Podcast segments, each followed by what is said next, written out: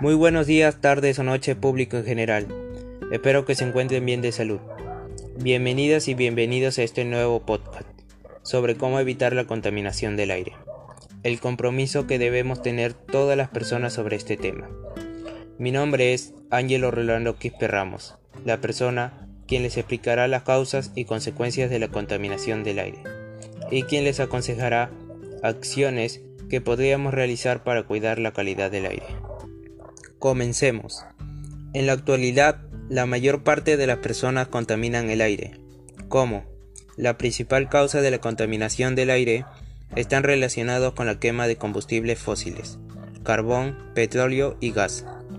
También es porque algunas personas queman sus residuos sólidos y eso genera un humo con gran cantidad de sustancias químicas dañinas para el ser humano y para el medio ambiente. Esto es provocado por las acciones de los humanos. Pero también hay contaminación del aire por las fuentes naturales y por las fuentes móviles.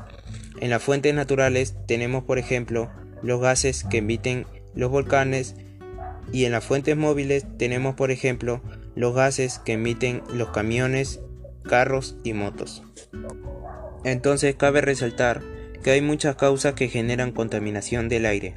Si respiramos aire contaminado, nos podría traer muchas consecuencias, ya que nos hace daño a nuestra salud y podemos tener enfermedades, como por ejemplo asma, bronquitis, enfisema y posiblemente cáncer.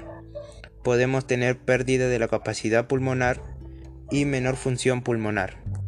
Ante esta situación, te aconsejo realizar estas acciones para evitar la contaminación del aire.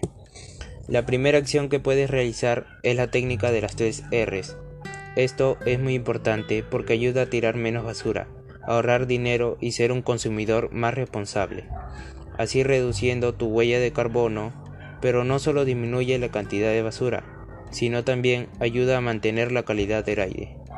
Se aprovechan los recursos y de esa manera se reduce considerablemente los procesos de fabricación, que generan gases nocivos para la atmósfera. Lo mejor de todo que es muy fácil de seguir ya que solo tiene tres pasos, reducir, reutilizar y reciclar. Otra acción que podrías realizar es evitar usar automóviles y en vez de eso utilizar una bicicleta o una patineta.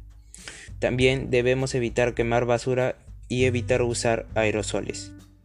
Para mejorar la calidad del aire debemos sembrar plantas y plantar árboles, ya que los árboles son excelentes filtros para contaminantes urbanos y partículas finas. Absorben gases contaminantes y filtran partículas finas como polvo, suciedad o humo del aire atrapándoles sobre las hojas y la corteza.